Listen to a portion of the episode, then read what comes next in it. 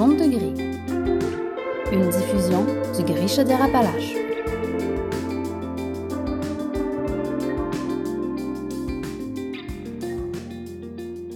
Bienvenue à ce balado du Gris Chaudière-Appalaches. Aujourd'hui, euh, Luc et moi, on est vraiment excités parce qu'on a la chance, en fait, de recevoir Narcisse qui, euh, de plus en plus, euh, fait sa place sur la scène émergente à Québec. Je pense que la meilleure façon, en fait, de, te présenter, Narcisse, ce serait d'expliquer un peu à nos auditeurs qu'est-ce que tu fais plus concrètement. Euh, mon projet, en fait, c'est un projet de musique, puis ce qu'on présente, c'est de l'électro-pop à saveur un peu années 80. Moi, je fais beaucoup de spoken word. Je fais des textes en français. Puis je pense que ce qui nous différencie des autres projets présentement, c'est vraiment l'aspect performatif, un peu un aspect théâtral. Puis dans l'écriture, évidemment, euh, c'est sûr qu'il y a une petite recherche euh, qui a été faite pour que mes textes soient vraiment plus axés sur euh, tout ce qui peut être queer puis inclusif. Dans mes vidéoclips, on a toujours le souci d'aller travailler avec des gens queer, puis de représenter aussi des histoires queer. Je pense que ça fait un peu le tour, euh, grosso modo, de qu'est-ce que ça peut être Narcisse. Tu parles de queer euh, pour les gens qui sont pas familiers avec le terme. Euh, comment est-ce que tu expliquerais le tout? La manière que je l'explique le plus souvent, c'est être queer finalement, c'est vraiment tout ce qui est pas hétérosexuel ou cisgenre. C'est tout ce qui correspond pas à ces deux petites cases-là qui inclut, ma foi, une grande partie de la population. Quand tu sors de ces cases-là, pour moi, peu importe dans ce que tu peux t'identifier euh, dans tous les spectres d'identité de genre puis d'orientation sexuelle, ça rentre dans le, grand spectre euh, du queer. Quand euh, on, visite ta page, on va dans le à propos, on peut voir entre autres que dans la catégorie du genre, tu t'identifies comme neutre. Est-ce que tu peux nous en dire plus un petit peu sur cette identification-là? Honnêtement, je sais même pas si sur Facebook il y a non-binaire déjà. Je me souviens pas. Je pense que j'avais pris ça parce que je me disais que c'était la, c'était la catégorie qui se rapportait le plus à être non-binaire. J'ai de la difficulté à m'identifier soit euh, au genre féminin ou masculin. Fait que de me dire neutre, c'est comme un peu une manière de pas correspondre à, à tous ces stéréotypes-là qui nous sont enseignés finalement depuis qu'on est très très jeune. C'est aussi une manière d'établir une, une, espèce de zone grise pour les gens qui arrivent sur ma page. Puis j'ai quand même beaucoup de plaisir à voir la réaction des gens qui se demandent, tu sais, je suis quoi? Parce que ça a tellement une grosse importance, tu sais, de définir les genres des gens. Mais euh, pour moi, c'est comme plus que ça. C'est juste comme, c'est-tu vraiment important, la gang? Je suis pas sûre. Au niveau des pronoms, peut-être que tu accordes une plus grande importance. Je pense que tu utilises le pronom hier. Mm-hmm. Tu peux nous en dire un peu plus? Euh, ça va plus être à l'écrit, je pense que ça va être utilisé dans les communiqués de presse, puis dans toutes les, tous les articles qui peuvent sortir finalement sur Narcisse. J'aime ça qu'on utilise le YEL. Mais à l'oral, c'est comme pas toujours joli ou toujours facile. Les gens, ils ont pas le YEL facile. Fait que, c'est mettons, quelqu'un va me dire elle, puis il va se sentir vraiment, vraiment mal. Je vais être comme, garde, c'est vraiment pas grave. Tu m'appelleras il la prochaine fois, puis ça va être correct, tu. Fait que dans le cas où est-ce que le IL est plus difficilement utilisable, c'est mieux pour toi d'utiliser il, c'est ça? Ouais. On est vraiment, vraiment, vraiment pogné dans la langue française avec euh, le genre, puis ça, ça, va être intéressant de voir euh, durant les prochaines années comment on va le déconstruire, tu sais. Effectivement. Le YEL euh, étant un pronom qui est neutre aussi, là, pour ceux qui sont moins familiers avec ce pronom-là.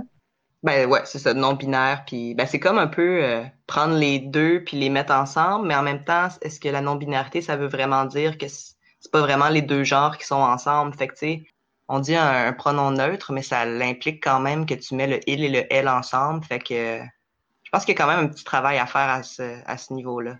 Ben, c'est que malheureusement, comparativement à l'anglais, on n'a pas de termes euh, comme le they qu'eux utilisent. Là, je pense qu'ils représentent beaucoup mieux le principe que tu as une personne non binaire, puis tu veux pas associer un genre. Déjà que l'anglais, c'est pas très genré comme langage, fait que c'est plus facile pour eux. Mais en français, c'est sûr qu'on est très, très genré en partant. Donc, non seulement tu t'identifies clairement comme une euh, personnalité artistique de la diversité sexuelle et de genre, mais euh, en plus, là, euh, sur scène, bon, tantôt tu parlais de quelque chose d'un peu plus théâtral et tout ça, donc tu exprimes très clairement la diversité.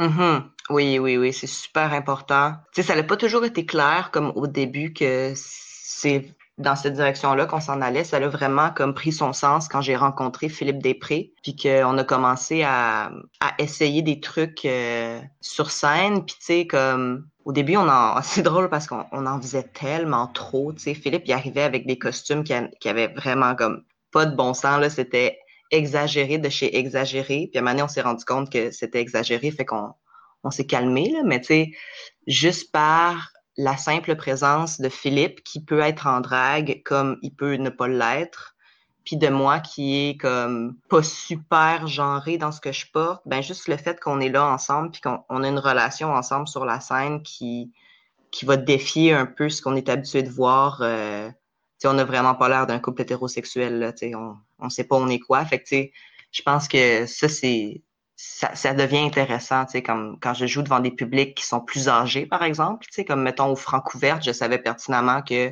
il allait y avoir des gens qui avaient aucune idée de qu'est-ce qui allait se passer sur la scène. Est-ce que tu constates certaines réactions euh, positives ou négatives euh, dans ces moments-là? Directement, comme sur le coup, pas vraiment, parce que tu sais, on, on, est tellement comme pris dans ce qu'on fait que on prend pas toujours le temps de, de regarder pour le pouls de la salle, tu sais. Mais ça m'est déjà arrivé là, de faire des spectacles où il y avait des personnes qui étaient comme plus âgées puis qui se sont juste levées puis sont parties, tu sais. Ou après les shows aussi avoir du feedback de gens qui étaient comme je suis pas sûre que j'ai compris ce qui se passait. Ça devient intéressant, tu sais. C'est là que tu te dis qu'il y a effectivement peut-être une éducation qui doit être faite pour que ces gens-là comprennent un peu plus qu'est-ce qu'on veut dire faut probablement se mm. faire aussi une petite carapace là, euh, dans tout ça, parce que ça doit pas être facile non plus à gérer, là, toutes ces réactions-là qui sont différentes.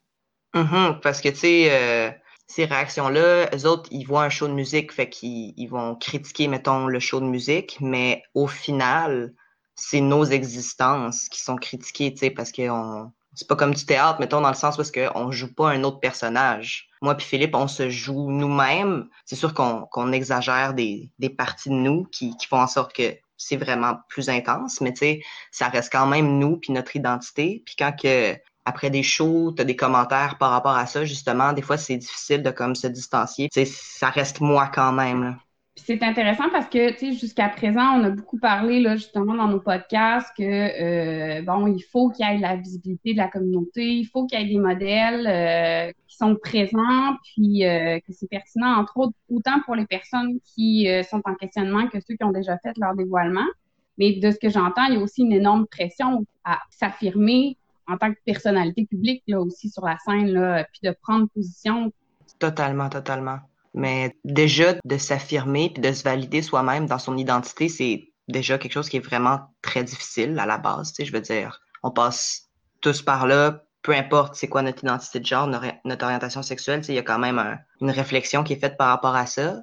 Mais tu sais, mettons, moi, personnellement, à la seconde où est-ce que, comme, je me suis mis à être plus à l'aise avec qu'est-ce que j'étais, ben arriver sur la scène puis exprimer ça puis mettre ça de l'avant tu sais avec Narcisse c'est juste devenu comme naturel puis je me suis rendu compte que je pouvais pas faire autrement. Je pouvais pas juste cacher cette partie là de moi en me disant ah ben si tu veux être mainstream ben tu sais sois pas non binaire puis parle-en pas mettons tu sais moi c'était hors de question. J'étais comme non non regarde on en voit-tu des gens non binaires comme dans les médias? Pas tant fait que je pense que c'est important d'offrir ça à la communauté queer, mais aussi comme à toutes les autres personnes qui savent pas c'est quoi. Il y a un enjeu d'éducation là-dedans. Totalement. Je pense que j'ai déjà entendu une de tes entrevues où je l'ai peut-être lu, ce principe que à la base, tu t'identifiais probablement pas non-binaire quand tu as commencé, puis ça allait évoluer. Ouais, tu sais, mettons, je repense à quand j'ai commencé à faire de la musique, mettons, plus sérieusement. Ça, c'était comme en 2017, puis, tu sais, je faisais du folk, puis, euh, tu sais, ça n'avait rien à voir avec Narcisse. C'est drôle parce que plus que je me déplaçais finalement vers l'électro puis vers le français, ben plus que dans mon cheminement personnel, je commençais à réaliser des trucs. Puis là, j'étais comme, ah, OK, first of all, j'ai pris connaissance de la non-binarité, puis ça, ça a tout changé, puis thank God que genre j'ai découvert la non-binarité parce que j'aurais, je me serais posé des questions toute ma vie, tu sais. Mais euh, c'est sûr que dans mon cheminement artistique, quand il est venu le temps de tuer mon ancien projet puis faire exister Narcisse, j'étais genre, ok, ben j'ai vraiment juste le feeling d'être une personne complètement différente. Est-ce que, euh, de par euh, ce cheminement-là, il y a des gens qui sont venus voir puis qui t'ont dit que ça, ça a pu les aider à comprendre leur propre cheminement? Je pense pas que c'est arrivé Ça m'est arrivé, par exemple, après des shows où est-ce qu'il y a des personnes qui s'identifiaient comme femmes qui sont venues me voir puis qui m'ont remercié pour le travail féministe que je faisais. Je pense qu'il y a du monde qui, qui ont vu mon show en live puis qui se sont dit euh, Waouh, cette personne-là revendique vraiment des trucs féministes. Ce que moi, à la base, je comme je pense que je le fais par défaut. Là. Je pense pas que je, je fais exprès nécessairement. À ce niveau-là, oui, il y a quand même pas mal de, de personnes qui s'identifiaient comme des femmes qui sont venues me le dire. Mais euh, au sein même de la communauté queer, mettons, c'est pas arrivé souvent.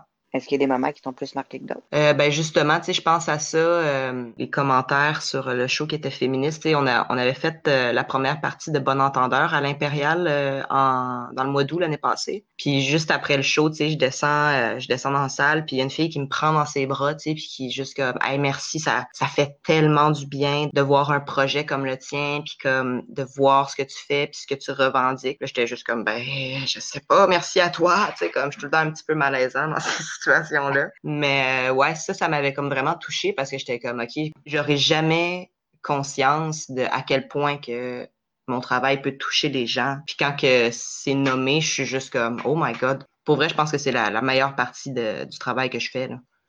En fait, c'est cool que pour une fois, tu peux te sentir backé par des gens parce que c'est sûr que, en tout cas, je me doute que au fil de ma carrière, euh, je vais m'en faire lancer des roches. Là, c'est juste à regarder, mettons, Safia Nolin avec son clip, puis tu sais, juste elle, elle se fait toujours lancer des roches pour rien, tu sais. Puis je suis comme, oui, c'est sûr qu'on est des cibles qui sont entre guillemets plus faciles parce que on rentre pas dans les cases qui rendent les gens à l'aise. Euh, en présentant quelque chose qui est complètement différent, euh, au début, ça va faire réagir, mais plus il va y avoir des gens qui vont montrer la différence, plus la différence va devenir une norme. Ça va juste avoir moins d'impact négatif. Totalement. Puis tu sais, c'est pour ça que dans nos clips, on a vraiment une sensibilité de justement engager des gens qui sont queer, puis les mettre de l'avant dans les vidéoclips, parce que sinon, euh, sur quelle plateforme que je peux avoir, mettons, un espèce de pouvoir d'éducation? Est-ce qu'il y a un moment où tu as éduqué un peu certaines personnes? Oh my God, tellement plusieurs.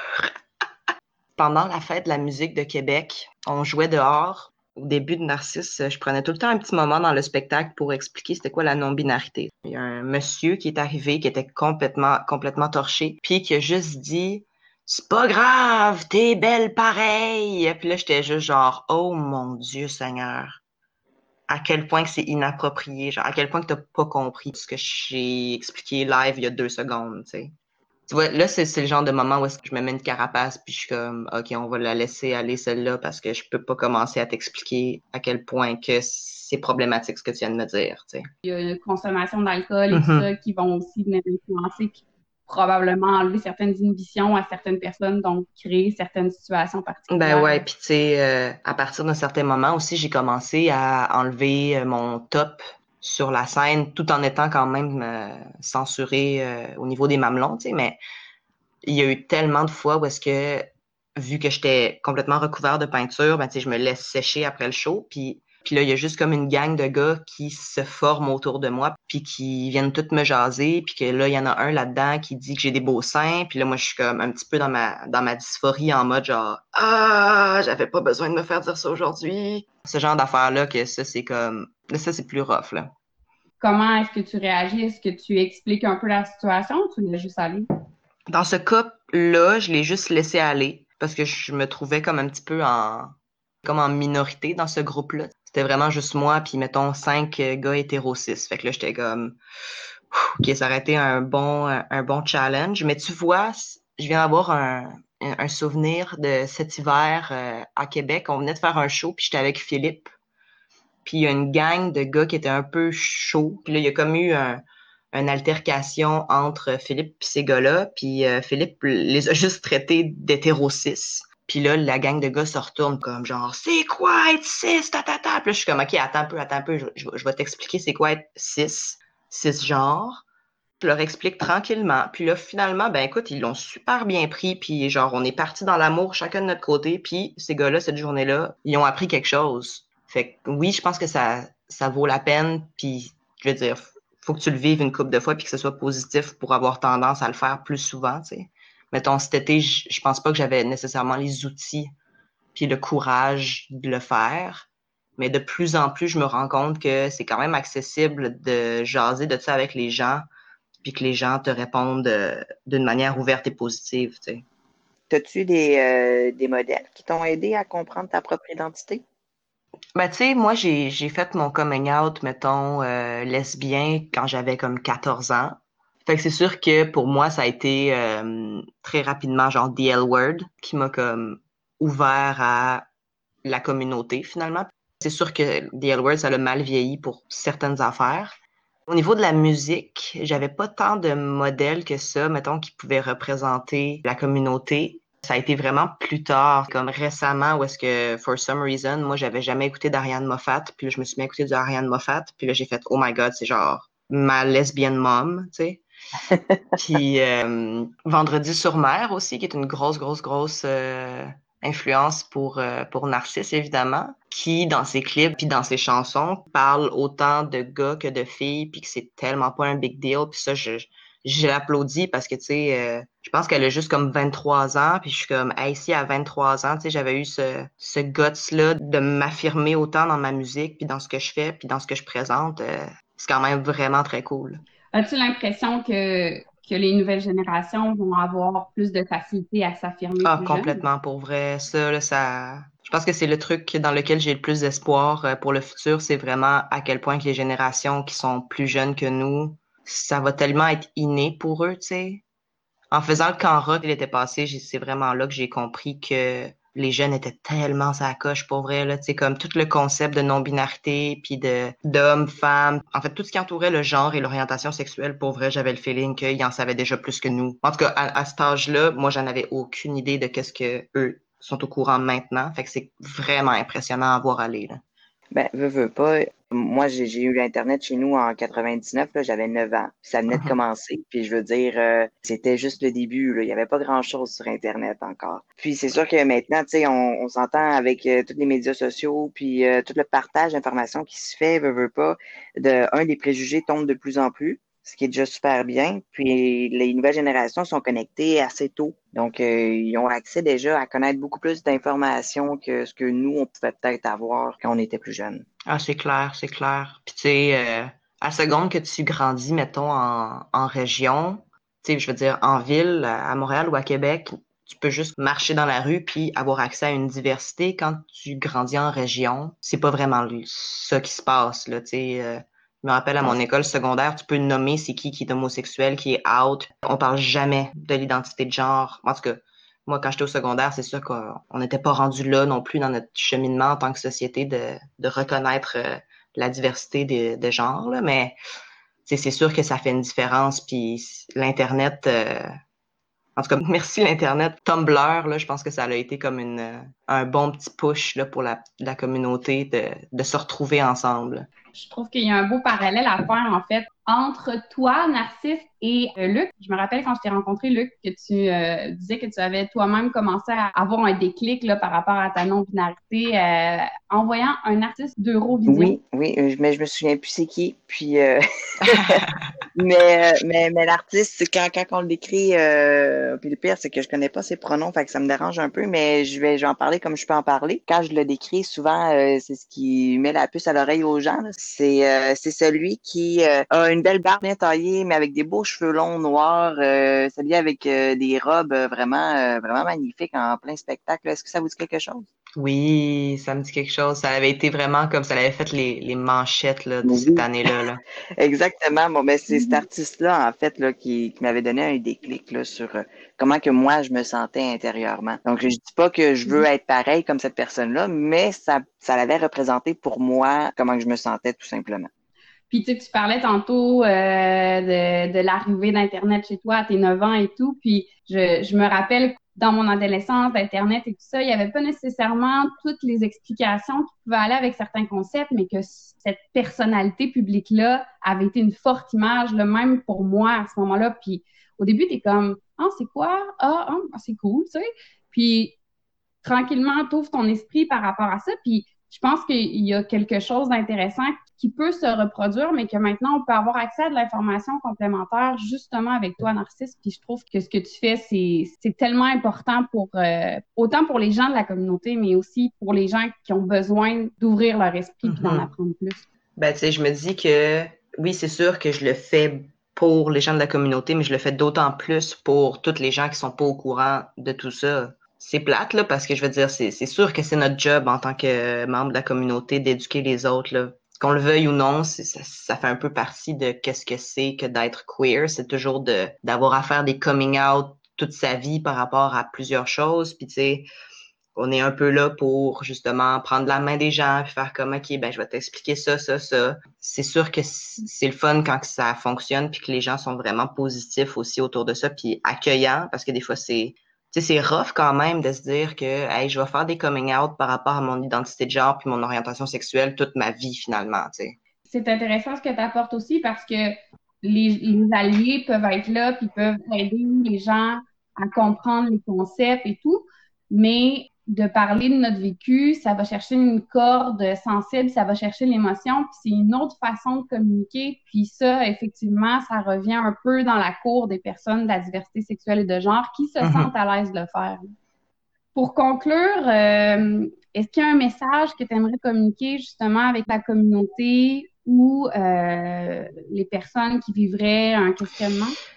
Le best du best quand que on est en période de questionnement, c'est vraiment de pas se taper sa tête, tu sais, puis de se de se donner de la douceur, de pas être trop rough, tu sais, avec soi-même, parce que, tu sais, moi, je me souviens quand que j'étais euh, en grand questionnement par rapport à mon genre, tu sais, j'avais plus tendance à me taper sa tête en me disant que j'étais pas, entre guillemets, normal, versus, mettons, me dire, t'es valide, ça va, tu sais, comme t'as le droit d'exister comme t'es, peu importe ce que c'est. Fait que c'est sûr que se donner de l'amour soi-même, c'est un peu ça, Narcisse aussi. C'est vraiment de d'apprendre à, aimer toutes les parties euh, de soi-même, puis de le faire vraiment d'une manière saine. Tu T'es telle affaire, puis c'est correct, puis genre, c'est beau. Ouais, je pense que ce serait ça mon petit message. les, personnes ont le droit d'essayer de, des nouveaux pronoms s'ils veulent. Là. Je trouve tellement souvent que c'est pas c'est pas euh, présenté le principe que si une personne veut essayer le IL, puis qu'elle trouve que finalement ça concorde pas avec qui elle est, mais ça n'a pas d'impact en tant que tel. La personne peut décider d'être elle ou d'être il euh, comme, euh, comme elle le sent. Ah oui, totalement. Les gens sont tellement ouverts à ça de plus en plus que je suis comme juste hey, essayez, essayez toute la gang pour vrai, là, comme découvrez-vous. C'est le moment.